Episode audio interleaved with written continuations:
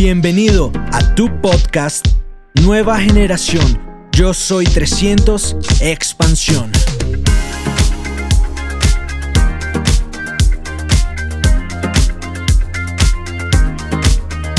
Ok, primer mensaje que yo les quiero dar esta noche.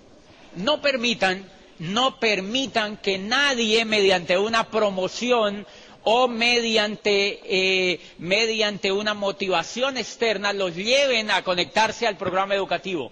Ustedes se tienen que conectar. No permitan que otro los induzca a que se conecten, porque si no, usted no está entendiendo esto. ¿Cómo así que alguien le tiene que decir, si no te conectas, no vas? Es un poco infantil. Te estás comportando como un niño. Pero yo entiendo. O sea, yo te entiendo porque uno viene de allá afuera sin educación. Uno viene de allá afuera y uno no entiende que para hacer un negocio de este tipo uno se tenga que educar. Entonces, la primera cosa que aprendan esta noche es no permitan que de aquí en adelante les tengan que motivar para conectarse al programa educativo. Tienen que conectarse por sí mismos, ustedes tienen que pelearse eso, ustedes tienen que pelearse, conectarse al programa educativo porque es lo único, lo único, óigase bien, lo único que les va a hacer vislumbrar la oportunidad de llegar a diamante. Es lo único que va a forjar en ustedes el carácter suficiente para poder llegar a diamante. ¿O ustedes quieren llegar a plata y quedarse ahí? No, ustedes tienen que llegar a diamante. Y para llegar a diamante usted necesita una característica que existe en todos los líderes y es carácter. Usted necesita carácter para llegar a diamante. Usted necesita carácter para llegar a diamante. Si usted no tiene carácter, no llega a diamante. Usted necesita carácter para llegar a diamante. Y el carácter lo desarrolla la educación de este negocio. El tremendo secreto que tiene el negocio de Amway es que no hay ninguna multinacional allá afuera que le desarrolle el carácter a la gente, no existe. Por eso Amway es espectacular, porque allá afuera no existe ninguna universidad, ningún programa educativo que yo conozca tiene la posibilidad de forjarle el carácter a las personas. No lo hay. Y entonces, si usted forja el carácter, usted va a empezar a ver que tiene resultados, que puede empezar a tener resultados, porque al forjar el carácter usted crece como ser humano y usted empieza a tener decisiones por usted mismo. Y la, entonces, primer mensaje, tienen que conectarse al programa educativo y si no, póngase a hacer otra cosa. Póngase a hacer otra cosa, porque usted se va a rajar en esto. No es fácil continuar en el negocio de Amway si usted no está conectada al programa educativo y si usted espera que le den manivela para conectarse. No, tienes que dejar de operar como si fueras un reloj de cuerda. A mí nadie me dio manivela para conectarme al programa educativo. Yo me conecté. Punto. Como yo advertí la necesidad de conectarme, conecté a otros. Pero si a ti te tienen, conéctate al programa. ¿Cuándo tú conectas a otros? Te vas a demorar mucho porque si te tienen que llevar a rastras, imagínate cuándo se te va a ocurrir llevar a otros al programa educativo. Entonces ahí te vas a demorar mucho tiempo. Una de las cosas espectaculares de este negocio es que tú lo puedes hacer ya o lo puedes hacer después. ¿Vieron la parejita de esmeraldas que calificaron a, a Esmeralda? Estos señores de alrededor de 80 años cada uno. Increíble. Fíjate, si tú tienes 50 años hoy, tienes 30 años para que te califiques a Esmeralda. Súper. Súper. Fíjate, cosa espectacular de este negocio. Nadie te puede arriar porque tú no tienes jefe. ¿El negocio de quién es? Tuyo. Tienes la vida entera para hacerlo. Y si tú entraste de 50 años, te puedes calificar cuando cumplas los 80. Y te puedes calificar esmeralda. ¿Y qué? Yo prefiero ser esmeralda a los 80 años y no piedra pómez a los 80. Y que, bueno, pero que no te vaya tan, tan, tan, tan a medias, que llegues a diamante a los 80. Genial. ¿Vas a ser un viejito rico? ¿Me entiendes? Vas a ser un viejito rico, te calificaste a diamante a los 80. Perfecto. Lo que te quiero decir es que el camino tú lo puedes largo o lo puedes hacer corto. Yo cuando vi el negocio yo dije, ok, yo me voy a calificar a diamante porque es como lo más digno que se ve en el negocio. Yo era rector de una universidad, entonces si yo soy rector de una universidad, yo digo, pues hombre, ¿cómo me voy a quedar al 15? Que me digan después, ¿ya qué va al 15? O sea, que era como medio hello. Entonces yo dije, no, pues yo me voy a calificar a diamante y hay un CD en Nueva York que se llama de rector a diamante.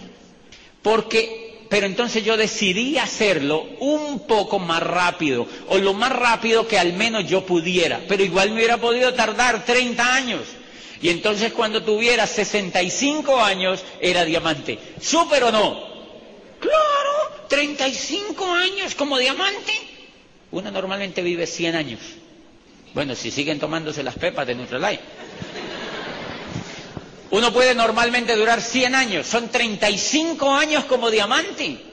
Espectacular. Bien, pero si tú quieres hacer el negocio, montarte rápido a rodar el negocio, con mayor razón tienes que acelerar la formación del carácter. El carácter no se desarrolla de manera tan sencilla. ¿Por qué? Porque muchas veces nosotros hemos tenido deformaciones hacia el pasado. Hemos nacido en hogares medio raros o medio, medio díscolos en el tema de la educación emocional, por ejemplo. Hemos tenido hogares diferentes y no hemos tenido la fortuna de crecer siempre en hogares ganadores o triunfadores. Y entonces muchas veces tenemos que desaprender cantidad de cosas y aprender. Pero bueno, por eso, ¿por qué hay gente que se demora tanto? Porque tiene que formar el carácter. Tiene que formar el carácter. Pero una vez vaya desarrollando el carácter, empieza a tener resultados en este negocio. Entonces, esto va relacionado con lo que les acabo de decir. No permitas que te tengan que motivar para empezar a desarrollar el carácter. Tienes que arrancar tú mismo, tienes que arrancar tú mismo, tienes que empezar a comprar el programa educativo del mes, tienes que pelearte los audios, pelearte los audios, pelearte los audios, porque eso ayuda a desarrollar el carácter. ¿Quiénes escuchan mínimo un diario, un CD diario en este negocio, en este grupo? Mínimo un CD diario, un aplauso para el grupo. Mínimo un CD diario. Mínimo un CD diario. Si ustedes empiezan a dar cuenta, el carácter les avanza, la actitud que ustedes tienen frente al negocio les avanza cuando ustedes escuchan audios a cuando ustedes dejan de escuchar audios. ¿Qué yo veo en el tema? Lo que yo veo es que la actitud nuestra, la actitud nuestra, pues como para que me entiendan, uno cuando llega con una, la actitud cuando uno va, por ejemplo, a una convención o cuando uno va a una charla de estas cuando se escucha un audio, o cuando se lee un libro, cuando se oye unos CDs, como que le hace a uno así la neurona. ¿Se han visto? Y uno va a un seminario y hace así. Y después va a una convención y hace... Y después, pues uno se lee el libro del PEC y hace así. Y después va a otra convención y hace así. Y se le va templando la neurona se le va templando la neurona y eso es todo lo que ocurre con nosotros, se va templando la neurona, el carácter se templa, el carácter se templa, entonces usted empieza a tomar y dice, me voy a calificar, voy a poner la acción, voy a poner el trabajo y ahora voy a obtener los resultados. O sea, ¿qué es lo que hay en la mente de un diamante? Lo que hay es una actitud, un carácter templado, un carácter más templado. ¿Por qué seguimos yendo a las convenciones? Porque hay un problema. Si tú dejas de ir a eso, hace así. Y si te desenchufas del programa educativo, hace así. Es como una cauchera. Y ya, como arrancaste otra vez. Te quedan recuerdos. Pero no puedes hacer el negocio porque el negocio que nosotros hacemos es un negocio de pulir el carácter, es un negocio de avanzar la actitud. Le voy a contar un cuentico que me encanta contárselo a los empresarios porque es muy práctico. En mi casa, ustedes saben que yo tengo un perro, ¿verdad? El perro que salió en la revista. A mí me gustan mucho estos animales y yo tengo, es así como un tigre. Hay gente que lo conoce y es así como un tigre y es grueso y tiene una cara, ah, o sea, la gente que va me dice, amarre ese animal, porque me puede agredir. Pues ha matado tres viejitas, o sea, no, no es mucho. No es tan... Es bien tierno, no ha pasado nada con él, es súper tierno, cero agresión, pero la gente que va a mi casa le da susto. Miren esto que le voy a contar. Cuando él estaba creciendo, en mi casa adoptaron un gatito de la calle, un gatito negro. Y, y- era chiquitico el gatito y, y bonito y empezó a crecer. Y miren lo interesante. El gatito empezó a crecer y un día mi perro fue y se le acercó y apenas el gatito vio la trompa del perro que se le acercó, sacó las dos manos y le hizo así. ¡Pi! Le tiró a arrancarle los ojos. Cogió las dos garras y le hizo así. ¡Pi, pi, pi! Y, y el perro vio eso y salió y se alejó. Y es increíble. A partir de ese momento, el perro ve al gatito y hace así. Hace un círculo a través del gatito. El gato, ¿qué tiene? Carácter. Tiene actitud, porque él se ve chiquitico y ve ese animalote y cogió y lo vio y le hizo ti, así. Y no lo hizo jugando, no lo hizo jugando, para que lo respete de ahí para adelante. Y es increíble, cuando el gato quiere, va y se acuesta al lado del perro.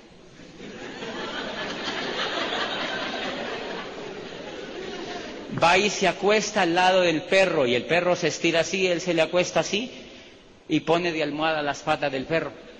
Es increíble, para foto. Le hemos tomado fotos así, pero el perro no se le ocurre hacerle. No se le ocurre. ¿Por qué? Porque allá en ese gatito, ¿qué hay? Carácter. Y el carácter es una energía. ¿Sí se dan cuenta? No tiene nada que ver con que tú seas grandotote. No tiene nada que ver con que tengas títulos o con que no los tengas. Es una energía cuando tú vas a hablar con la gente, la gente huele tu carácter. La gente sabe lo que tú estás haciendo. Y si tú te das cuenta, el negocio de Amway es un negocio de juego de carácter. Es un negocio de juego de carácter. Es un negocio de juego de carácter. Cuando tú vas y hablas con una persona, ¿qué te dice la persona? A mí me da gente que me ha dicho, yo le doy el plan y me dice, ¿y eso es Amway? Yo le digo, sí, sí, ¿qué, qué, qué, qué, qué, qué? Más o menos. O sea, yo no les hago así, pero...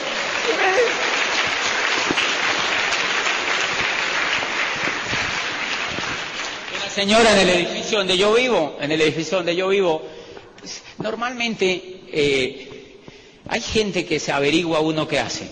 Entonces una señora una vez me dijo, ¿verdad que usted está en eso de Amway? Yo le dije, no. Y me di- le digo, ¿qué es eso de Amway? Y me dijo, es una cosa de productos.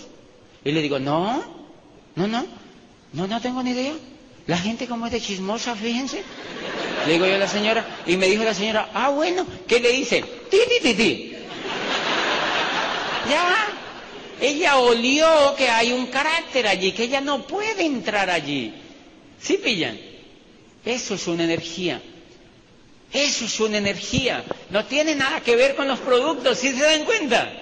Eso no tiene nada que ver con los productos. Tiene que ver con el carácter, tiene que ver con la actitud, tiene que ver con la educación que tú tienes, tiene que ver con la energía que tú tienes dentro. Y entonces si tú ves la mayoría de la gente cuando tú le das el plan, la mayoría, la mayoría, hay gente que me dice, ay, que a mí me dicen que no en el negocio. Y yo le digo, te dicen que no, porque no tienes el carácter debidamente formado. Si tú tienes una actitud debidamente formado, nadie te puede decir que no. Yo una vez le conté el plan a una persona y le digo, inmediatamente la persona cuando advirtió que era el negocio de Amway me dijo, ah, yo ya sé del negocio, eso es lo de Amway, ¿no? Entonces le digo, ¿qué tú sabes del negocio de Amway? Me dice, no, es un negocio, yo me acuerdo que mi tía estuvo, que una, era una vecina, que cuando yo estaba en la universidad, ellas andaban con eso de los... Y, y contaba cosas así. Y entonces yo lo veía negativo, negativo. Y yo le digo, yo te recomiendo que no entres a esto. Esto no es para ti. Esto no es para ti. ¿Qué le hice? Ti, ti, ti, ti, ti. ya. Ya. El tipo agredí, o sea, un poco negativo. ¿Quién tomó la decisión? Yo. Yo tomé la decisión. Pi, pi, ya. Es increíble. Y yo le digo, esto no es para ti. Yo te recomiendo que no. Porque ¿cuánto llevas en tu empresa? Y me dice, yo llevo 12 años. Le digo, no, no te metas a esto. No te metas a esto. Yo vine porque alguien me refirió contigo, pero esto no es para ti. Sigue en tu empresa, habla con la persona que te invitó, si quieres le compra los productos o alguna cosa, pero no te metas a esto, esto no es para ti. Le dije, ¿y cuántos hijos tienes? Me dijo, tres. Ok, le pregunté algunas cosas y al final me dijo, ¿ve uno cómo es que se mete a eso? Porque la persona observa y allí, en, en, cambio, cuando tú no tienes la actitud formada, ¿tú qué dices? Piénsalo. Esto es buenísimo. Si tuvieras el crucero, mis líderes fueron, es increíble. O sea, es como si tú hicieras así.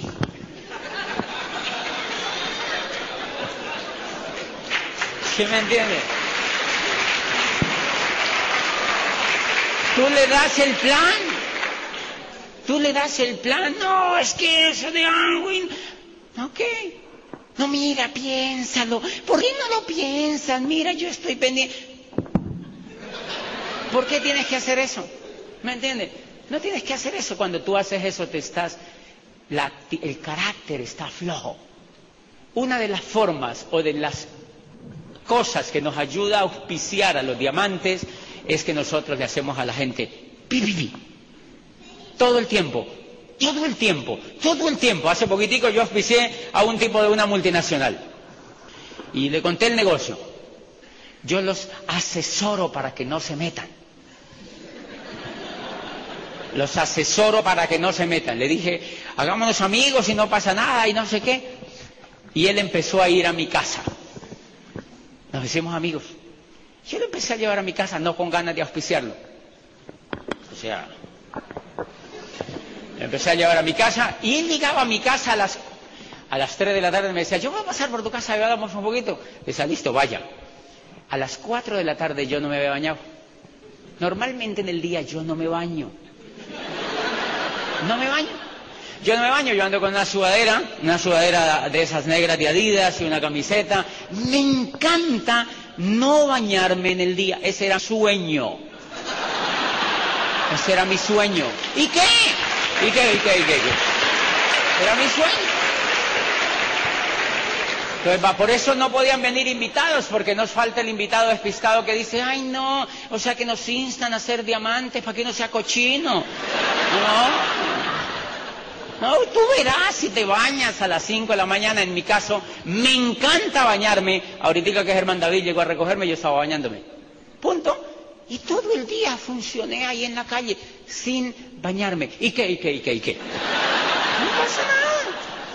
Y entonces este señor llega Llega a mi casa y estoy a las 4 de la tarde, así en una sudadera y con una camiseta. Y yo le digo, tomémonos un vino que traje de Argentina. Es un vino espectacular y le doy un vino. Y entonces estamos tomándonos el vino ahí en una terracilla que yo tengo y entonces me dice, es una terraza que se ve así, todo Cali, pues esa parte. Y entonces yo, él me dice, eh, ya llevábamos como media hora hablando y le suena el celular y me dice, me tengo que ir. Yo le digo, no, no te quedes, no te, no te vas, hombre, quédate un que nos tomamos otra copa de vino. Y entonces él me dice, no, me tengo que ir. No, tú eres el gerente, ¿cómo te vas a ir? Yo, eh, hiriéndolo, ¿cómo te vas a ir? O sea, quédate aquí, nos tomamos toda la botella. Una botella de vino dura para cuatro, como cinco o seis copas sale, ¿verdad? Grandecitas, seis copas, o sea que tres vinitos y yo. Bien. Y entonces el tipo dice, bueno, nos tomamos otra copita. De tanto ir a mi casa, de tanto ir a mi casa y de hacernos amigos, él se auspicia en el negocio.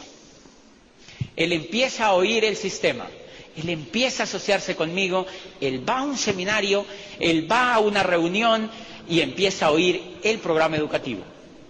Y de pronto, de tanto asociarse conmigo, un día me dice, yo quiero hacer eso, yo quiero hacer ese negocio. Y fue y le dijo a su mujer que él quería hacer el negocio de Amway, pero que lo quería hacer en serio. Yo le dije, porque si lo vas a hacer, hazlo en serio, y si no, no te pongas a hacerlo porque era de buen perfil el tipo. Yo le dije, si lo vas a hacer, tienes que hacerlo, pero tienes que hacerlo en serio. Y entonces me dijo, listo. Fue y le dijo a la mujer que él quería hacerlo en serio. La mujer le dijo, ¿y qué? ¿Y qué tengo que hacer yo? Y le dijo, no, apoyarme. Apoyarme, yo lo quiero hacer. Y le dijo, pero, le dijo, ok, yo lo apoyo. ¿Cuál es el apoyo que tú quieres? le dijo, yo me quiero salir de trabajar. O sea, el tipo estaba realmente loco. ¿Cómo se va a salir de una multinacional si era piedra pómez aquí en este negocio? Eso ni se les ocurra decir que fue un mensaje que yo le doy, eso es una tontería absoluta. Entonces él fue y me comentó, yo le dije, no, no, no, no, no, tú no necesitas salirte. Y me dijo, no, yo ya hablé con mi esposa, un tipo de un carácter, me dijo, yo ya hablé con mi esposa y mi esposa me dijo que me apoyaba, porque ella trabaja en otra. Y la esposa le dijo, ok, porque le dijo, yo me quiero hacer diamante porque mire, yo quiero vivir como ese tipo bobadilla. Así sin bañarme, les rebago también. Dice, yo también quiero vivir así, yo quiero estar con mis hijos en el futuro, así con tiempo. Y eso me ha agradado. Ellos ganan muy buen dinero, pero no tienen estilo de vida. Amway no es solo dinero, es, una parte del negocio. Y entonces el tipo va y le dice a la mujer, le dice, apóyeme para hacer el negocio, ¿en qué consiste el apoyo? Me quiero retirar. Miren el carácter de la señora, le dijo, mire, hagamos una cosa, mi amor. Listo, retírate. Y dile a José Bobadilla cómo tú llegas a Diamante y me sacas a mí también de esta empresa. Llegas a Diamante y déjate ayudar de él, déjate ayudar de él y te pones una fecha para llegar a Diamante. Y si no llegas a Diamante, te arranco las pelotas.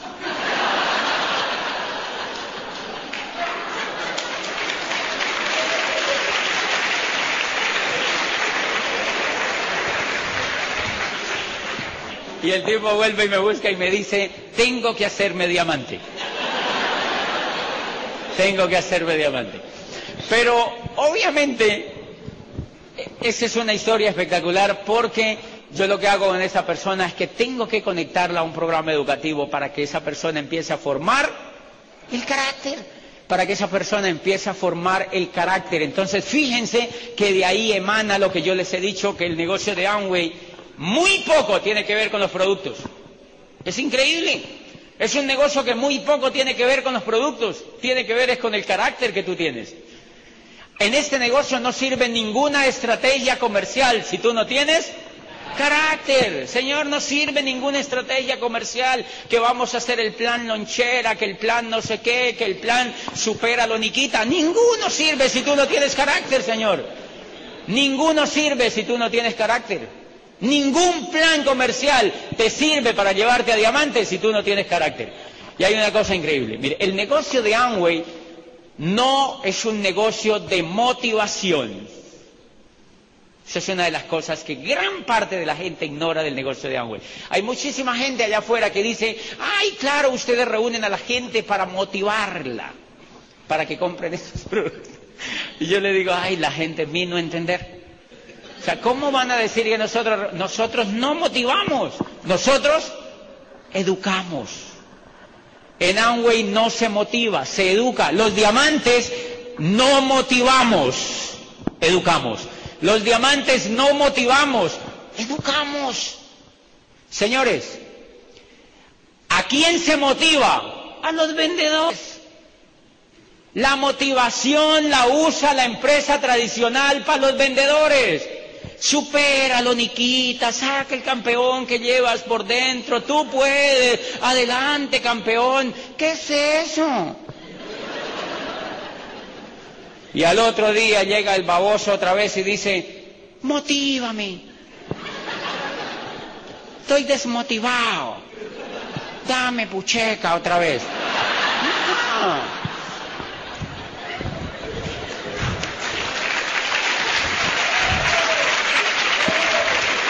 Entonces, si tú basas el negocio en motivación de tu grupo, vas a tener un negocio muy torombolo, un negocio muy, muy, muy leve, un negocio muy débil, un negocio muy hello, un negocio esclavizante, ¿sí me entienden? Un negocio esclavizante, porque se basa en motivar a tu grupo se basa en motivar a tu grupo. Entonces nosotros, y muchos diamantes le hemos dicho, ustedes no han notado que casi no se llevan motivadores a los eventos de Amway. ¿Por qué no sirve, señores? Porque el motivador no es para Amway. Nosotros no motivamos, nosotros educamos. El motivador es un mensaje superficial que te llega. Sí, sí, sí, sí, yo soy poderoso, yo puedo. Y al otro día uno está igual. Pero ¿qué es la motivación? La motivación es entender. La motivación es entender lo esencial. Por eso el negocio de Amway no es vender, es entender. El negocio de Amway no es vender, es entender. El negocio de Amway no es vender, es entender. Y yo tengo que explicarles todo esto y yo no me bajo de aquí hasta que no explicarles todo esto porque van a decir, ay, entonces yo no vendo más. No tiene nada que ver. No tiene nada que ver. Yo prefiero que alguien no venda, pero que entienda. Es preferible que alguien no venda, pero que entienda, pero que alguien venda. ¿Por qué? Entiende. El negocio de Amway es un negocio de pura y física educación, no tiene nada que ver con la motivación. De hecho, miren, yo les cuento una cosa. Hace poquito una persona me llamó de Bogotá, del grupo que yo tengo en Bogotá. Es una persona que llevaba cuatro años en el negocio y llegaba al 15% siempre. Llegaba al 15 y bajaba al 9 y llegaba al 12 y llegaba al 15. ¿Ustedes conocen gente así? Entonces así, así como el yoyo, así, todos los... Entonces de pronto yo decía, igual hay mucha gente en el grupo y tú no vas a tener tiempo para estar con todo el mundo allí. Y una vez me llamó y me dijo, mira José, hace rato te estoy llamando, yo quería hablar contigo, quiero me des una asesoría así por teléfono porque no podemos... Yo casi no voy a Bogotá. O cuando voy paso por el aeropuerto y, no me reúno con el grupo de Bogotá y voy casi siempre a dar orientaciones a los grupos de ustedes en Bogotá, pero no a los míos. Después les cuento por qué. Y entonces, esta persona me llama y me dice que, quería hablar conmigo. Y le digo, bueno, cuéntame qué te pasa. Y me dice, mira, estoy estresada.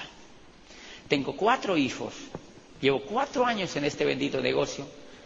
Dándole y dándole y vendo productos y muevo y funciono y auspicio y llego el 15 y bajo al 12 y llego al 9 y ahora estoy en el 15 otra Pero estoy estresada mi madre, no tengo tiempo para ellos, tengo un puesto en el gobierno y fuera de eso tengo el negocio de Amway y bueno, y me nombraba y me nombraba cosas.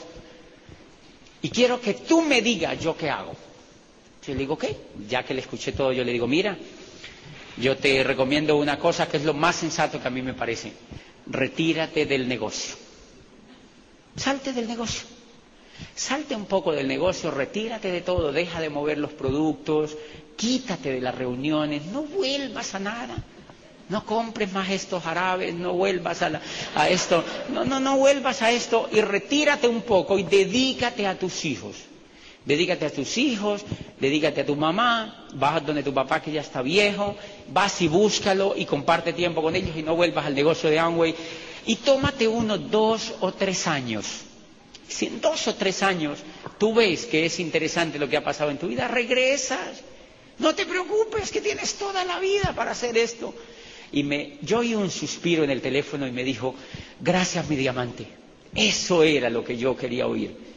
Gracias. Y yo quedé tranquilo también. Yo dije, la acabo de asesinar. Yo dije, la acabo de asesinar. Yo quedé tranquilo y ella también quedó tranquilo. Me agradeció por teléfono. Me dijo, eso era lo que yo quería escuchar. Eso era como el 12 del mes. Finalizando el mes me llamó el líder de Bogotá y me dijo, mi diamante, salude a la nueva plata de Colombia. La misma que me había llamado. ¿Cómo tú entiendes esto? Quería que la motivara. Quería que sacar. No, hágale, pero organízate, mira, no vas a abandonar el negocio, tú sabes que esto es increíble, no sé qué. Ay, qué pereza. Qué pereza un negocio así. Entonces, una de las cosas que yo siempre hago en mi grupo cuando alguien me llama a quejarse, yo le recomiendo que se salga. Que se salga para que entienda a ver si allá afuera encuentra lo que hay aquí adentro. Porque si esa persona se quiere largar de este negocio, no ha entendido. Y entonces a mí no me interesa una persona en el grupo que no haya entendido. ¿Eso para qué? Esas personas que se quejan y se quejan y se quejan y se quejan, no han entendido todavía esto. Si esto es un privilegio, tener que alguien lo eduque, tener que alguien lo eduque, alguien que le forme el carácter, que les, que les ponga a funcionar el liderazgo, que se asocien con gente que tenga sueños y futuro. Eso no existe allá afuera y entonces ¿por qué la gente se queja y se quiere salir? Pues que se salgan. Y allí es donde entonces funciona el problema, el programa educativo y no la motivación. Pongo un ejemplo, mire, se acaban de jubilar 78 millones de personas en los Estados Unidos, 78 millones de personas en los Estados Unidos a una tasa de 50 mil diarios cobrando. Y Estados Unidos no tiene con qué pagarle. Estados Unidos no tiene con qué pagarles a esos 78 millones de seres humanos que gastaron toda su vida para, para trabajar por una jubilación. ¿Ok? Irlanda se quebró Irlanda le acaban de dar un paquete impresionante de euros para que no digan nada y se queden calladitos. Francia ya está muy mal eh, fiscalmente. Portugal está quebrada totalmente y es un juego de dominó. España también está muy, muy, muy mal y ya ustedes vieron lo que pasó con Grecia hace poquito. ¿Qué pasa en la economía? Toda la economía se está quebrando. ¿Por qué yo me hice diamante? ¿Por qué yo sigo haciendo el negocio? Porque tengo ese tipo de educación. Para cuando todo se quiebre, mi vida va a ser mejor. Porque estoy preparado. ¿Necesito que Gustavo me motive? No, no, no, ¿qué motivación? Si tú sabes que tu futuro está amenazado, tú te tienes que preparar, punto y se acabó porque es una necesidad para tu vida y para tu familia. Tú allí no necesitas que nadie te motive. Ay, compra el PEG, hello. O sea, Tienes que leer, tienes que aprender, tienes que forjar el carácter, tienes que empezar a funcionar con el negocio y empezar a hacerlo, pero eso lo haces solamente si tú entiendes lo que estás haciendo, si tú entiendes que estás en una tendencia, si tú entiendes que esto tiene mucho futuro, si tú sabes lo que estás haciendo. Esos datos que yo les cuento, ¿qué es lo que va a pasar en el futuro? Pregúntate, si un país como los Estados Unidos no le puede pagar a sus jubilados las pensiones, ¿tú crees que Colombia lo puede hacer? ¿Tú crees que la gente que se jubile en Colombia en el futuro le pueden pagar las pensiones? Señores, todos los fondos de pensiones de los países latinoamericanos tienen la plata metida en la bolsa de valores en Wall Street. Cuando eso se quiebre, que le ponen unos dos, tres, cuatro años, dicen, ay, no tenemos plata. ¿Ya? ¿Y qué puede hacer la gente? No, la economía se quebró. ¿Quién les mandó a no hacer agua? sea, ¿quién les mandó a no generar un futuro mejor? Como yo sabía eso porque me leí esos libros comenzando el negocio, ¿yo qué voy a esperar? ¿Yo qué voy a esperar que a mí me motiven para hacer esto? Yo simplemente hago un plan de trabajo, hago un plan de trabajo, pongo los resultados, pongo los resultados, pongo los resultados, pongo los resultados y ya. ¿Qué hay que vender? Eso a mí no me importa, eso no tiene nada que ver. Eso no tiene nada que ver. Si a ti te tienen que estar dando manivela para que hagas el volumen, es porque tú no has entendido esto. Es porque tú no has entendido esto. Tienes que facturar en tu negocio porque simplemente estás haciendo un negocio serio. Tú no puedes estar siendo usado por nadie ni por nada. Tú tienes que hacer tu negocio para ti, no para otro. Es tuyo tu negocio. Yo soy diamante ejecutivo y Gustavo es diamante. ¿Por qué? Porque es mi negocio. Tú puedes calificar a diamante antes de del que te invitó a este negocio. ¿Para qué espera que el otro te diga tienes que hacer volumen, no te olvides del volumen? ¿Sí me entiende? Si eso te está pasando, tienes que educarte más. Si eso te está pasando, tienes que educarte más, tienes que leer más, tienes que educarte más, tienes que preguntar por qué hacer este negocio, tienes que leerte libros claves, claves, claves. Por ejemplo, un libro que te tienes que leer que es clave. Se llama Queremos que sea rico. ¿Quién se lo ha leído de los que está aquí? Levanten la mano, los que se lo hayan leído. Queremos que seas rico. ¿Ok? Son muy poquitos. Se lo han leído muy poquitos. Se lo han leído muy poquitos. Tienen que leérselo más gente. Porque en ese libro, cuando yo me leo ese libro, dice de Donald Trump y de, Donald Trump y de Kiyosaki. yo me lo leí hace más de cuatro años. Estaba empezando el negocio y se lo oía Mauricio Lara en una tarima en Popayán. Estaba empezando el negocio. Y me dijo, va a salir un libro que se llama Queremos que sea rico. Yo empecé, ¿cuándo sale el libro? ¿Cuándo sale el libro? Le decía yo a la Nacional, ¿cuándo sale el libro? ¿Qué hubo del libro? Y cuando salió, ¡pum! me lo mandé para adentro. Se llama Queremos que sea rico. Y en una parte del libro dice, la clase media está desapareciendo lenta e inexorablemente. ¿Ya vieron? Eso hace cuatro años y pico. Dice, y cada vez será más acelerada la desaparición de la clase media. Dice, llegaremos a un estadio donde solamente van a haber un grupo gigante de, un grupo de ricos y un grupo gigante de puros pobres. Y entonces yo digo, caramba, yo que vengo bien de pobre y ahora me salen con eso. Yo que vengo bien de estar allá en el estrato y ahora me salen con eso. No, qué esperanza.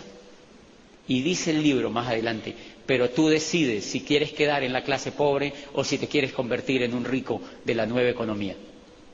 Dice, y la única razón y el único camino es educándote, dice el mismo libro. Dice, la única razón y el único camino es educándote y explican con plastilina cómo, cómo la única forma de alcanzar la riqueza es mediante la educación. Pero no es esa educación chatarra que nos venden allá afuera. No es esa educación desgastada y de carrera. Eso no sirve para nada. Si alguien aquí no ha estudiado esas carreras, lo felicito.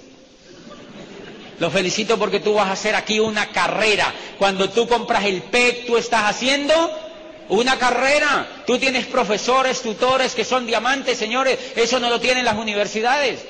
Tú tienes asociación, tú tienes información en cantidades, tú tienes un ambiente de progreso por dentro, tú tienes educación de alta calidad. Estás haciendo una carrera. Hace poquitico yo di una conferencia en México y yo le preguntaba, ¿quiénes son abogados? ¡Ah! ¿Quiénes son médicos? ¡Fu! Habían harta gente. ¿Quiénes son ingenieros industriales? ¡Fu! Y yo les digo lo siguiente, ¿no se han dado cuenta de una cosa? Ustedes son médicos, abogados, cardiólogos, cirujanos, y están aquí educándose. Este es un centro de rehabilitación.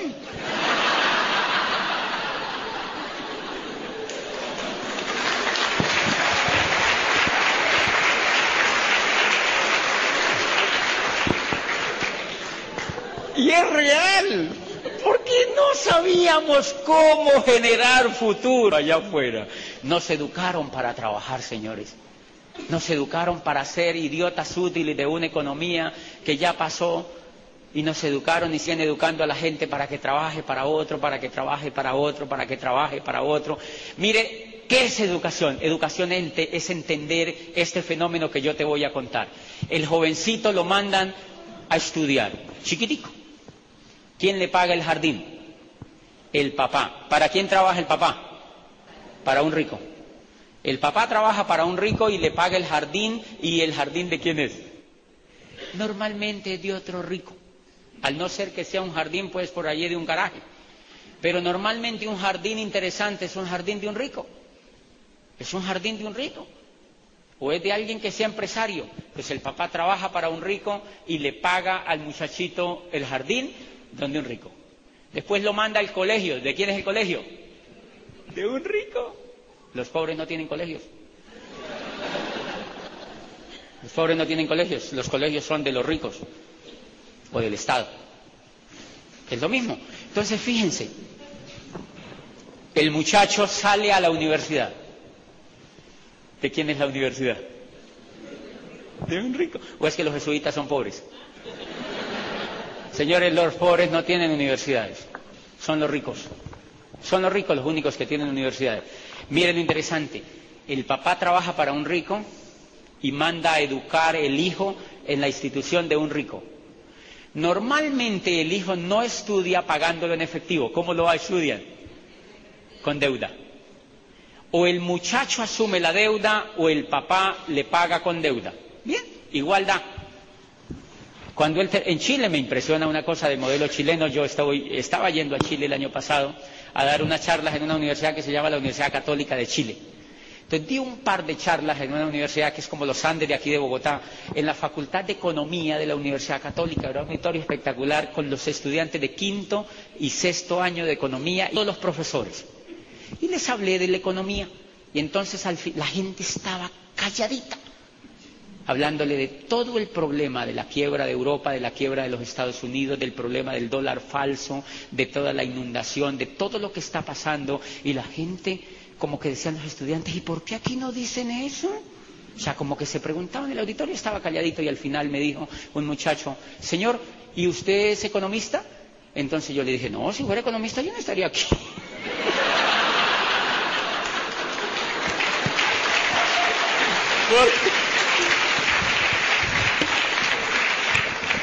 Porque a estos economistas, obviamente, no les enseñan eso, porque eso ataca el sistema.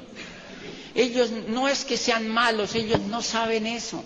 El economista entonces sabe de la deflación, de la inflación, de la recesión y de la quebrazón y no sé Pero él, pero él no sabe para dónde va, él no entiende cómo funciona la economía y te lo cuento porque mire, ese economista también, estos muchachos de la Universidad Católica, por eso no se puede grabar nada de esto. ¿Tú te imaginas esto subido en YouTube?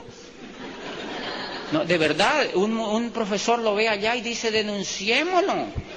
No, no, no es increíble. Este muchacho, este profesor, al final estos muchachos allá en Chile estudian con este modelo, digamos, se han estudiado economía, entonces estudian, ellos buscan, la sociedad chilena es una sociedad elitista, es una sociedad, porque ellos se creen, y es el primer país, parece a nivel latino, en muchas cosas de progreso industrial. Obviamente esta gente eh, se creen competitivos. Estos muchachos salen y dicen, yo me meto a la mejor universidad, o sea, se meten a la mejor salchichería. Y entonces buscan la mejor universidad la universidad les hace firmar un pagaré por toda la carrera. Y si Andrés se retira en el tercer semestre, queda debiendo toda la carrera. ¿Qué negociazo?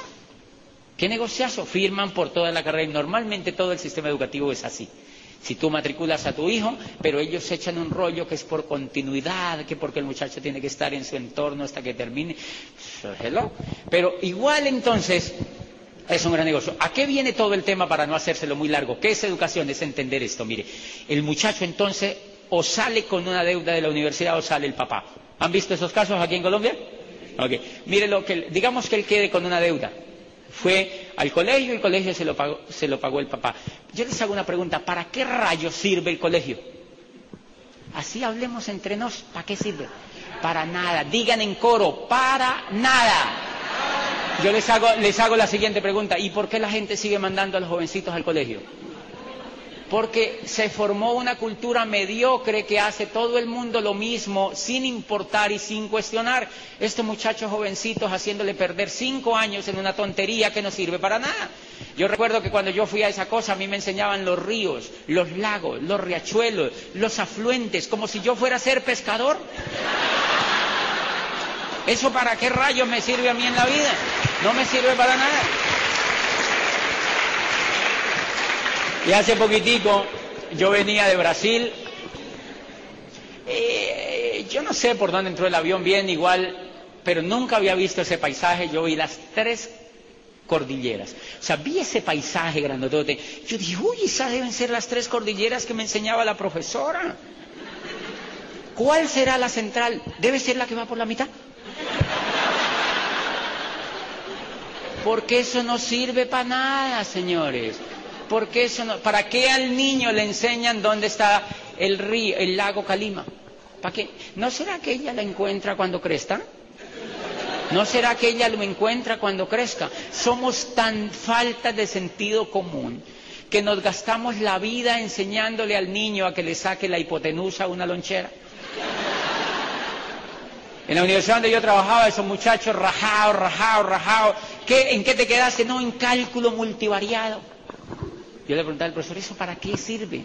Y me decía, yo no tengo ni idea, pero aquí dicen que hay que darlo. La mayoría del estudio que hacen allá afuera es sin ningún sentido. No tiene ningún sentido práctico. Práctico, no tiene ningún sentido práctico. Y entonces, fuera de ese peso tonto que tiene esa educación, nos vamos y metemos a los jóvenes allá.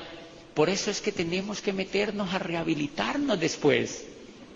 Por eso uno ve esto lleno de ingenieros, de abogados, de médicos, de no sé qué, porque la gente sale con todo ese mundo de información y no es capaz ni siquiera de pagar la administración del edificio donde vive. Porque no saben el problema más grueso en la economía es entender el juego de la economía. El problema más grueso en la economía es entender el juego de la economía. Y si ustedes se dan cuenta, a través de toda la historia de la humanidad, siempre el juego entre unos y otros ha sido quienes saben jugar el juego de la economía. En Babilonia había muchos millonarios, pero había gente que no sabía jugar ese jueguito. En Egipto había millonarios, pero había gente que no sabía jugar ese jueguito. ¿Qué hacía esa gente que no sabía jugar ese jueguito? Ser esclavo. Se ha rodado entre los que saben manejar la economía y entre los que no la saben manejar, entre los que saben ganar y entre los que no saben ganar, entre los que saben ganar y entre los que no saben ganar. Y si eso es así, entonces ¿por qué no le enseñaron a nuestros niños a ganar? ¿Por qué no le enseñaron a nuestros niños a ganar? Yo prefiero que el niño aprenda a ganar, que cuando el niño empieza a ganar y aprende a ganar en la vida, el niño aprende lo que le dé la gana. Pero qué pecado con esos profesionales llenos de información y endeudados, endeudados, ¿han visto eso? Esclavos, esclavos, esclavos. Y ahí viene el juego para conectarlo. Entonces el muchacho sale con una deuda de la universidad y se va para la casa. Ya soy graduado ingeniero industrial y empiezan a qué? A buscar trabajo. ¿Por qué se ponen a buscar trabajo? Porque no tienen coco porque no salen soñadores de las universidades, porque salen con coco de empleados, porque los han educado los empleados. Tú no puedes volverte empresario si te educa un empleado. Hay por ahí cualquier loco que se esfuma y monta una empresa y le va bien, pero son excepciones, como Bill Gates, por ejemplo. Son excepciones. O como ese de Facebook. Pero le tocó salirse de esa cosa se fue de la, universidad y entonces ese muchacho llega y consigue trabajo, lo, lo, emplea un banco. ¿Cómo se siente ese muchacho? Orgulloso, ¿verdad? El banco le paga lo suficientemente poquito para que él no pueda salir adelante con ese sueldo. Eso es un sistema, señores. La gente no entiende que el juego de la economía es un sistema. Y entonces el muchacho se va a trabajar a un banco y el banco le paga lo suficientemente poquito para que... ¿Qué hace el muchacho? Como ya es un gerente de una sucursal de un banco, el muchacho ya no puede vivir. ¿Dónde? Los papás. Tiene que vivir en un apartamento que él se saque. ¿De quién es el apartamento?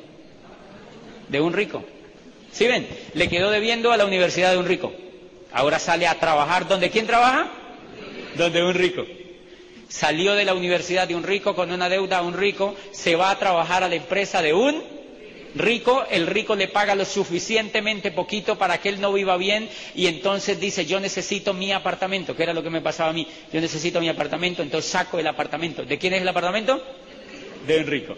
A los 27 años el muchacho tiene una novia y entonces los papás le dicen te tienes que casar, porque si no te casas hacia los 27 eres raro porque es un tema cultural, es un tema cultural. ¿Se acuerdan que hace poco la gente se casaba a los 20, 18 años?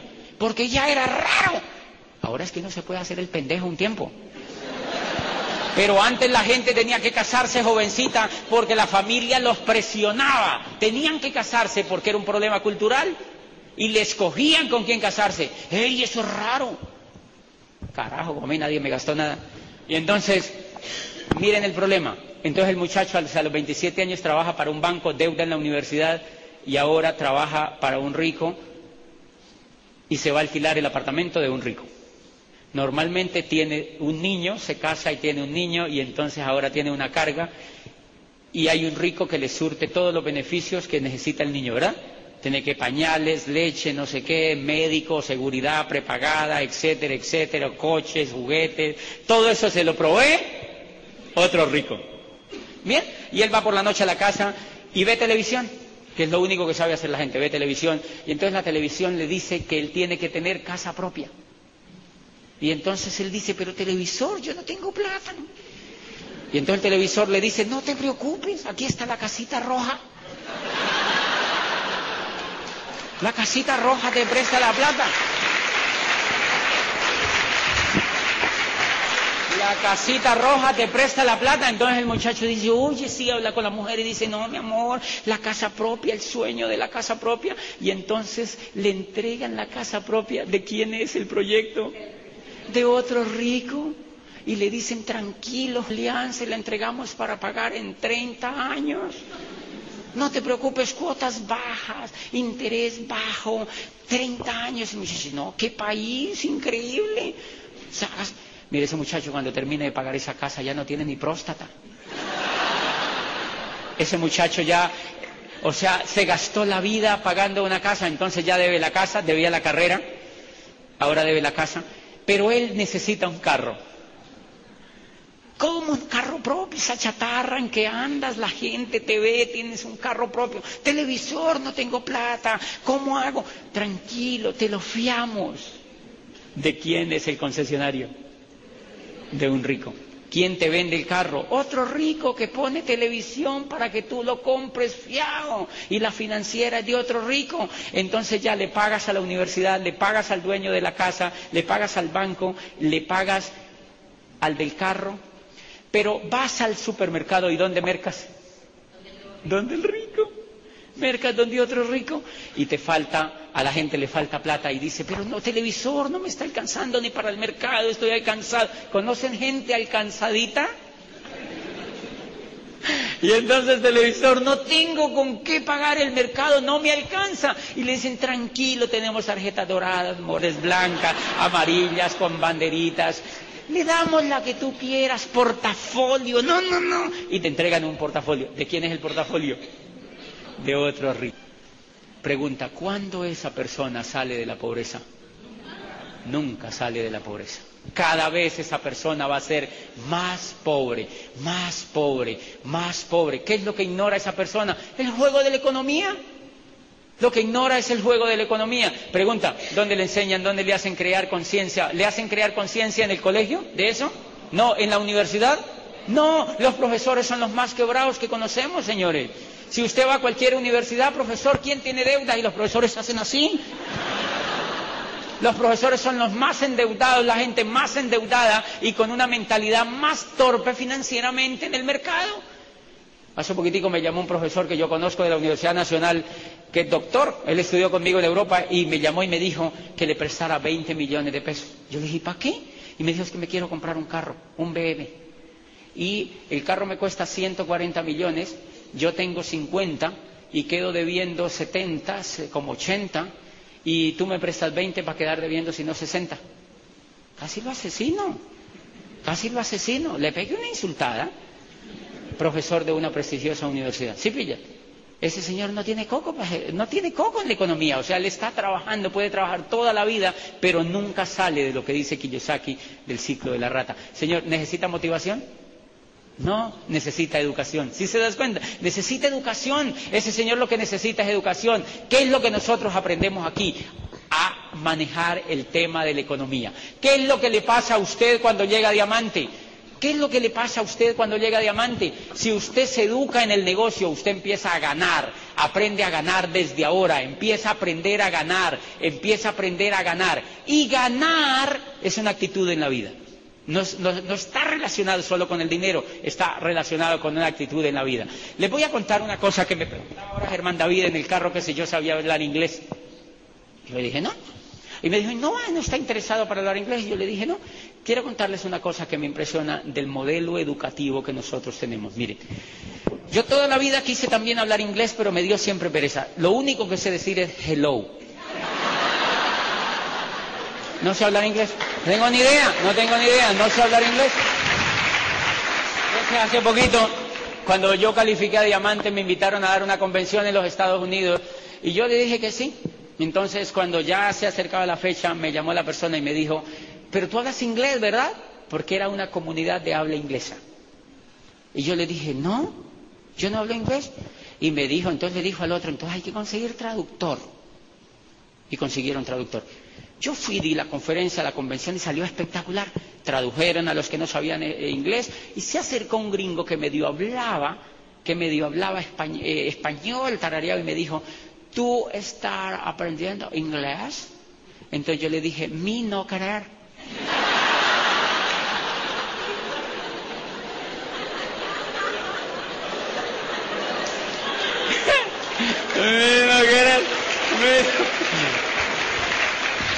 Y miren, pero eso no es lo interesante. Le digo yo, no, mi no querer.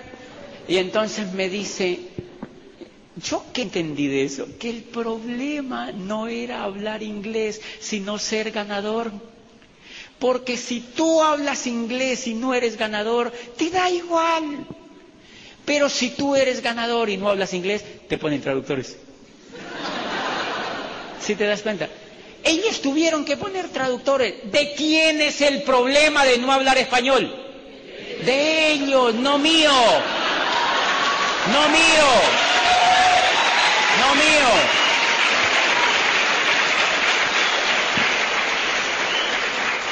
Yo no tengo por qué hablar inglés para agradar a los Estados Unidos si ellos me quieren oír. Tienen que aprender a hablar español. ¿Quieren que les diga una cosa? Los Estados Unidos, bueno, acaba no, hace unos años, impuso el idioma español como segunda lengua. Y los brasileños también. Brasil bueno, hace unos cuatro años impuso el español como segunda lengua. Tienen que aprender y si no, no nos pueden oír a los latinos. Tienen que aprender y si no, no nos pueden oír a los latinos, señores. Y entonces fíjense que ¿qué aprendí? Que el problema no es, no es aprender tonterías, sino ser un ganador. Por eso es que masacramos a los niños enseñándoles tanta tontería, pero no les enseñamos a ser ganadores. Y estos niños salen hablando bilingüe, pero torpes. Ay, él habla inglés, francés y un poquito de paja.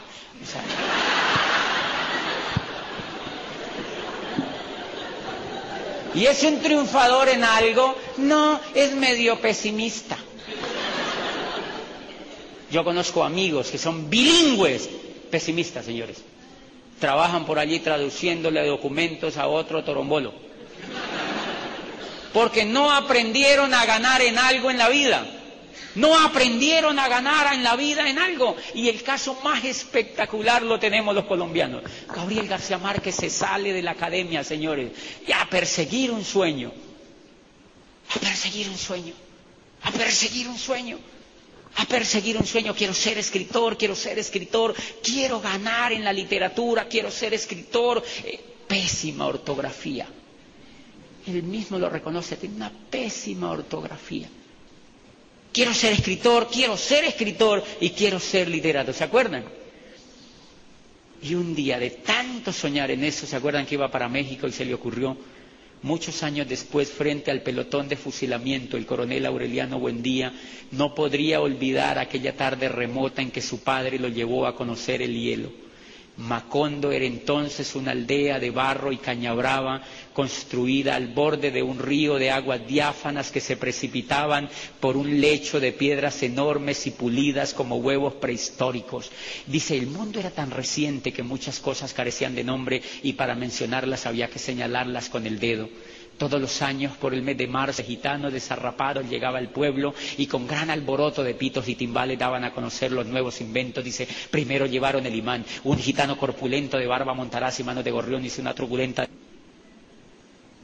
hizo una truculenta demostración de lo que él mismo denominaba la octava maravilla de los sabios alquimistas de Macedonia. Y se fue de casa en casa arrastrando dos lingotes metálicos y todo el mundo se espantó al ver cómo las pailas, los calderos, las tenazas y los anafes se caían de su sitio y al ver cómo la madera se retorcía por el desespero de los clavos y los tornillos tratándose de desenclavar y como las cosas que hacía mucho tiempo se habían perdido aparecían por donde más se les había buscado y se abalanzaban en desbandada turbulenta tras los mágicos fierros de Melquiades y concluye diciendo las cosas tienen vida propia, solo es cuestión de despertarles el alma, murmuraba el gitano con áspero acento y estaba creando cien años de soledad. Señores, pero miren lo interesante, miren lo interesante. Este señor, y ahora me dicen, ay, ¿por qué se aprendió todo eso? Pues porque estoy desocupado.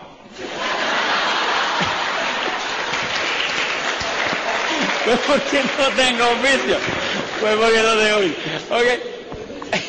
Si tienen que estar muy desocupados a aprenderse todo.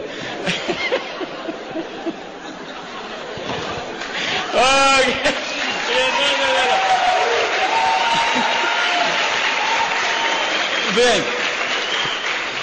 Y miren esto tan interesante. Gabriel García Márquez, que sale de la educación tradicional, se va, se va se va, se va y se hace el Nobel de Literatura.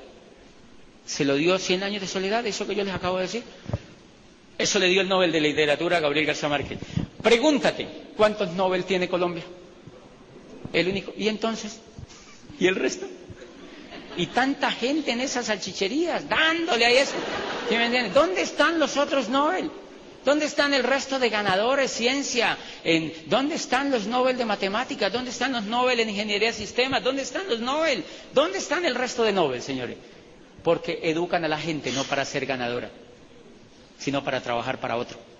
Este señor se volvió ganador. Y mire lo que le preguntan ahora. Ha volteado el mundo entero dando conferencia. ¿Habla inglés, maestro? No, no, no, no.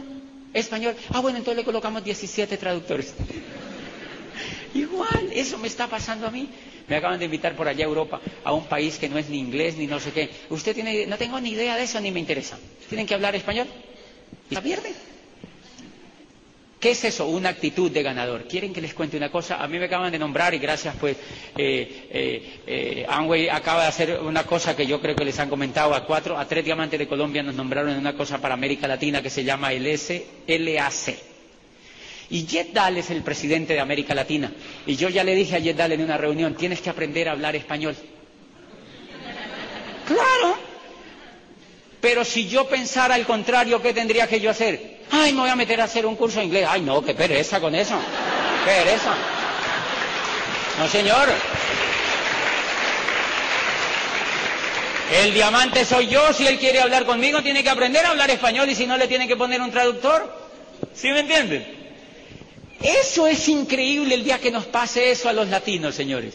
¿Por qué el inglés lo hablan en todo el mundo? Porque los americanos aprendieron a hacer Ganadores, señores, porque los americanos aprendieron a ser ganadores y como aprendieron a ser ganadores impusieron la lengua en el mundo. Entonces, la vía no es aprender a hablar inglés, sino ser ganadores. ¿Y les imponemos nuestra lengua? ¿Y les imponemos la lengua nuestra? Que hablen español. ¿Sí me entiende? ¿Qué tal todos diamantes? Un mundo de diamantes hispanos. Que hablen español. Que hablen español. Bien. Y finalmente, entonces, para irnos de este tema tan interesante, por eso es que es necesario educar el carácter y la actitud para ganar en todo. Hagan un corte en su vida y arranquen de ahora en adelante a ganar en este negocio. Pónganse la en todos los actos que ustedes hagan en la vida. Desde la actitud cuando vayan a auspiciar a alguien tienen que mejorarla para que no sea una actitud así, Métase, señora, métase. No, esa actitud no te sirve para llegar a diamante. Tienes que cambiar una actitud y tienes que mejorar una actitud para que la gente te pueda seguir. Tienes que y eso lo logras mediante la educación. Y miren, ¿por qué yo no hablo de volumen? Porque se entiende de que el que se educa como ganador hace lo que hay que hacer. Hace lo que hay y no 300 ni 400 puntos. ¿Eso qué es? Tienes que hacer más, pero si tú entiendes, si tú entiendes, haces más. Y ahora te pongo un ejemplo para que te des cuenta que el volumen no tiene ningún problema si tú te empiezas a enfocar a ganar en este negocio, a enfocar y a ganar en este negocio, a enfocar y a ganar en este negocio. Miren, facturar en este negocio, a mí una vez me dijo Gustavo, estábamos hablando mucho sobre el tema educativo y yo aprendí una cosa. Hay gente que viene a mí y me cuenta, me dice, mire, yo tengo un amigo que se llama Juan Vargas y está conectado al PEC, está conectado a la orientación, está conectado a las convenciones, va todo, pero no hace nada. ¿Ustedes conocen gente así? Entonces yo le digo a este muchacho que me cuenta esto, yo le digo, porque hay gente que se estresa con eso. Entonces yo le digo, mira, vas a una heladería, llévalo, vas a una heladería, llévalo a la heladería y le gastas un cono. Lo invitas a un cono y tú lo pagas. Y entonces me dice, ¿cómo así? ¿Por qué? Yo le digo, tú vas a que él coge el cono y hace así. ¿Cuál es el mensaje de esto, señores? Si ese señor está conectado a todo el programa educativo y no hace volumen de manera empresarial, consíguete otro. Él no ha entendido todavía. ¿Sí me entiendes? Tienes que dejarle tiempo para que él entienda. Algún día él va a entender. Y si no le compras una caja de cucurucho y se la deja allí para que se la coma. Déjalo quieto, no lo jorobes más. Consíguete otro. Si tú entiendes ese proceso, ¿Qué pasa si yo tengo solamente estos tres, cuatro, cinco, seis y los conecto al programa y empiezo a darle, hagan volumen, mire, 400 puntos, el negocio es productivo, tienen que darle volumen. Ellos tienden a no hacer volumen. Porque los seres humanos son como los bulldog. ¿Conocen los bulldog? Miren, si ustedes tienen el bulldog, es un perro gordo, así, ¿lo han visto? Así chato. ¿Cuánto vale un perro de esos, de buena raza? Cinco millones. Miren lo que hacen los buldos. Los buldos, cuando tú los sacas a pasear, yo por eso no compro un buldo, cuando tú los sacas a pasear, ellos salen dos cuadritas, así, la gente, ¡ay, tan divino! No sé qué. Y en la tercera cuadra, ellos se echan en la mitad de la calle. Y ni te miran. Y uno, bien, mi amor, vamos, no sé qué. Ni te miran. Y carros vienen allá. ¿Qué tiene que hacer el dueño? Tiene que coger el buldo eso pesa como una roba y pico. Tiene que cogerlo y se va para la casa. Este hijo de puta perro. Se lleva para la casa. Tiene que cargarlo, ¿sí me entiende?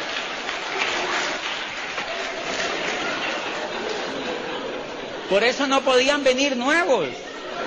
Señores, ¿por qué el bulldog, por qué el bulldog se echó? ¿Por qué el bulldog se echó? Porque él sabe que vale 5 millones. ¿Por qué el buldo tú tienes que ir y cargarlo? Porque él sabe que tú eres el dueño y todo el día le das picos y le hablas a la gente de mira mi bebé y tan bello, mi perro. Se echa porque él dice, bueno, déjeme aquí. Él no se levanta. Eso le pasa a tu grupo si tú te pones a motivarlo los seres humanos. Una de las cosas que a mí me funciona en el negocio es porque yo no me pongo a motivar a nadie, sino que los asesoro. Pues si no quieren hacer esto, pues búsquense otra cosa. Y me consigo otro. Eso es espectacular. Otro, otro, otro, otro, otro, otro, otro, otro, otro, otro, otro. Otro. Y yo dejo a mis bulldogs en paz. Ya, y los dejo echados allí. Y los puede coger el carro de la vida. Porque no quieren hacer caso. Pero ya, cuando yo me consigo a eso, entonces yo, ellos ya ven que yo estoy con ellos. Y no digo a ellos tampoco, sino que cuando ellos se descuidan, yo ya tengo otros. Y yo ya tengo otros. ¿Qué es eso? ¡Actitud! Y entonces de pronto estos dicen, ay no, de pronto nos coge un carro, hagámoslo, hagámoslo, hagámoslo. Y empiezan a hacer el negocio. ¿Por qué la gente hace el negocio? Porque tú no les pones cuidado, señores.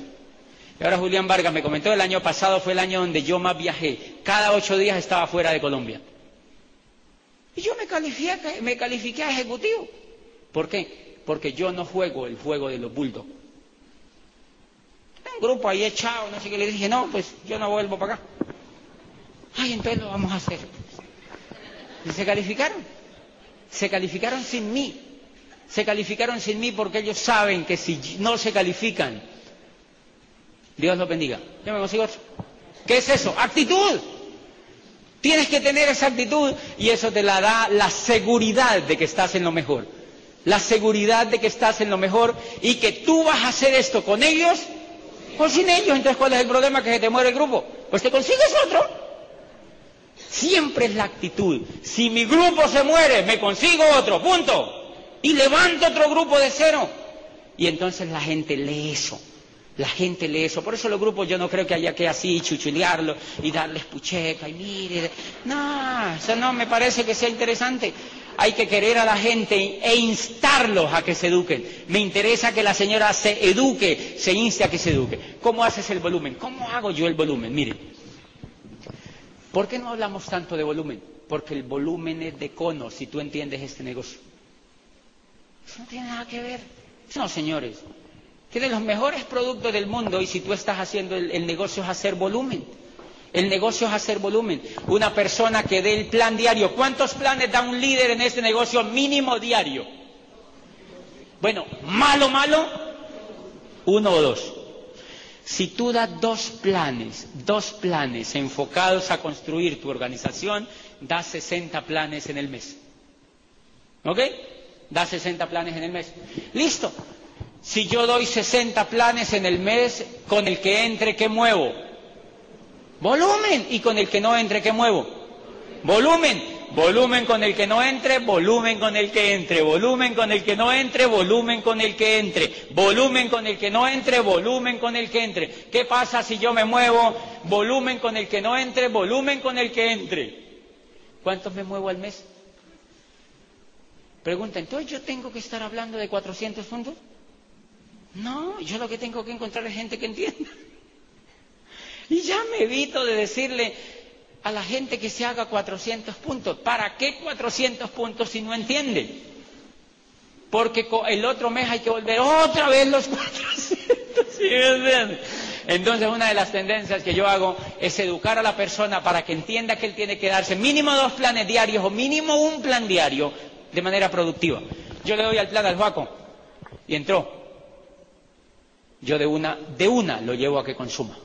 En ese momento yo lo llevo a que consuma de una, al menos para él.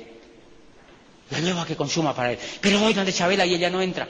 Y le digo, Chabela, arranca a consumir los productos y no te metas en eso. Y cuando uno les dice no te metas a eso, ellos, para ellos les suena orgásmico, así como que no me va a molestar más con eso, ¿verdad? O sea, a ellos les suena increíble. Le digo, Chabela, no te metas a esto todavía y empieza por consumir. ¿Qué moví? ¿Volumen? Volumen. Volumen y volumen. Por eso, señores, es que si tú entiendes que el negocio lo estás haciendo bien, ¿por qué te tienen que dar manivela con el volumen? o sea, ¿acaso el negocio no es hacer volumen? Si el negocio es hacer volumen, ¿por qué te tienen que dar tanta lora con el volumen? El volumen es una consecuencia de yo entender el negocio. Entonces yo lo que tengo que encontrar es personas que quieran hacer el negocio. Porque si él no está haciendo volumen, ¿qué no está haciendo él? El negocio, él no está haciendo el negocio. Él no ha entendido. Entonces lo mando a estudiar inglés. No me Él no ha entendido. Entonces, si él no genera volumen, señores, mire, si ustedes tienen un grupo que no genera volumen, señores, sacúdanse. Sacúdanse. Hagan el volumen ustedes, aprendan a mover el volumen ustedes, e inmediatamente ustedes saben que eso no están haciendo volumen. Ellos están educando, están entendiendo, no los agredas más, búscate otro que quiera hacer el volumen. Tú lo que necesitas en tu grupo es alguien que entienda el negocio, porque el que entiende el negocio, ¿qué hace? ¡Volumen! El Señor hace volumen si entiende el negocio. Ay, a mí me encanta este cuento, pero es muy agresivo, mire. Uno de los señores que yo conocí de buen perfil me preguntó qué, qué tenía que hacer. Entonces yo le dije, él me dijo, a mí eso de vender ni riesgo. Le dije, no, entonces esto es para ti porque aquí no hay que vender nada. Me dijo, ok. Entonces le dije, vamos a construir un grupo. Empezamos a construir un grupo. Cuando el grupo estaba grande me dijo, pero nadie compra nada. Yo no me califico a nada. Y yo le dije, porque te voy a comprar un cono. Te voy a comprar un cono de dos bolas. Y entonces lo empecé ya, pero ya tenía grupo. Entonces le dije, vamos a montar volumen con tu grupo. Y fuimos a montarle volumen. Ya saben de qué estoy hablando, ¿verdad? Señor, haga el pedido. Venga, le enseñamos, supéralo, Niquita, no sé qué. Haga el pedido, montemos el pedido. Listo, 100 puntos, 200 puntos, 300 puntos, 400 puntos, pa, pa, pa. Y llegó un momento que él llevaba 2.700 puntos. Y me llamó y me dijo, ya voy en 2.700 puntos. ¿Qué hago? Y yo le dije, ¿tú qué crees? ¿Qué te dice el coco? Y me dice, pues que estoy llegando al 15. Yo le dije, ok, ¿y qué crees que hay que hacer? Y me dice, ¿será que me sumo esos 1300? Entonces le dije, pues yo no tengo ni idea, tú verás, habla con tu mujer porque de pronto te pegan. Entonces, tú verás, haz lo que tú quieras. Y entonces él me dijo, no, me lo voy a comprar. Me llamó al rato y me dijo, me lo voy a comprar, me voy a calificar al 15. Le dije, listo, califícate al 15, yo te voy a reconocer al, seminario, yo voy a estar allá y tal, y vas, te vas bien bonito. Y, sí, 15%. Y me dijo, ok. Y se compró los 1.300 puntos. Nuevo 15%. Cuando le llegaron las cajas.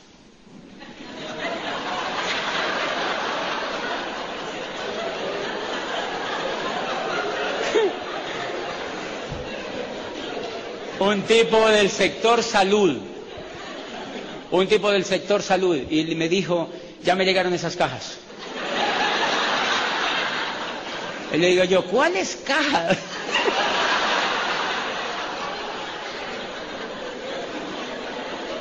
Somos perversos los diamantes. Le digo, ¿cuáles cajas? Y me dice, no, las cajas de los mil tres. Ah, ah, las cajas, ok. Y me dijo, pero estamos un poco estresados con mi mujer. La persona que no tiene coco, cuando le llegan esas cajas, ellos se quieren suicidar encima de los LCO. Pero no han notado que la gente se quiere suicidar con un LOC. No tienen actitud. No tienen actitud. Entonces le llegaron esas cajas, yo creo que ellos estaban al borde del suicidio y me dijo, yo le dije, pero ¿cuál es el problema que tú le ves? Y le dije, porque yo siempre te dije que ni a mi mujer ni a mí no nos gusta vender. Son gente estrato 16. ¿Saben cuál es la gente estrato 16? ¿Sí? Son gente estrato 1, pero se creen que son estrato 6. es el estrato de... Tienen gente en su grupo estrato 16. Gente que tiene... Entonces me dice, pero tú sabes que a nosotros no nos gusta vender. Entonces yo le dije, ok, ¿ustedes en qué piso viven? Y me dijeron, vivimos en un piso 18. Les dije, ¿hay ventanales hacia allá? Pero sí. Le dije, ok, entonces agarre con su mujer, parece enfrente de los ventanales, corran las ventanas, no necesito ir para tu casa, yo te explico qué hacer con los productos. Ponga todas las cajas enfrente de las ventanas, y miren que no vaya a haber nadie abajo, me ruego la gente, y empieza a tirar por la ventana. ¿Qué tiene? Me dijo, tengo una caja de Omega, tengo otra caja de LOC, no sé qué. Yo dije, entonces empieza a tirarlos hacia la calle. Tíralos, bótalos, tíralos hacia la calle. Es mi asesoría. Tíralos hacia la calle. Entonces el tipo paró y me dijo, pero es que eso me costó como cuatro millones. Yo le dije, entonces, ¿qué tal si los vende, idiota?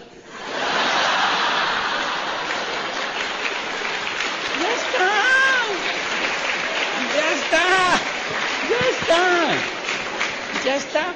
Si tú no quieres, o sea, el negocio, fíjense que no es vender, es entender.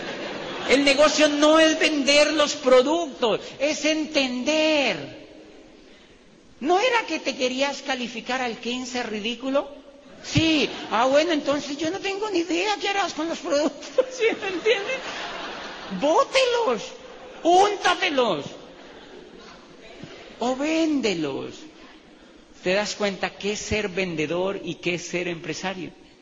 Allí se condensa qué es ser vendedor y qué es ser empresario, señores. Por estrés es, si tú eres empresario de este negocio y tienes actitud y la estás creciendo, tú debes estar facturando alrededor de 1.200 puntos personales. Si tienes una actitud de empresario. Por eso yo no me pongo a agredir a la gente con el volumen, porque después de que la persona entienda, señores, un líder cuando entienda le faltan cuatro mil puntos y ¿qué hace? Se los hace. Llegué a siete mil. No esperes que tu grupo haga los tres mil. Te los tienes que hacer tú, porque eres el nuevo plata de Colombia. ¿Qué haces con los productos? Tíralos por la ventana.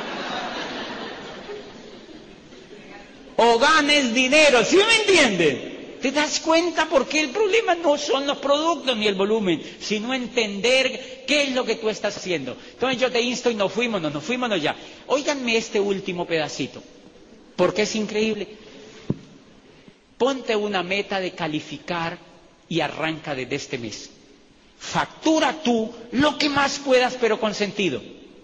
¿Qué es con sentido?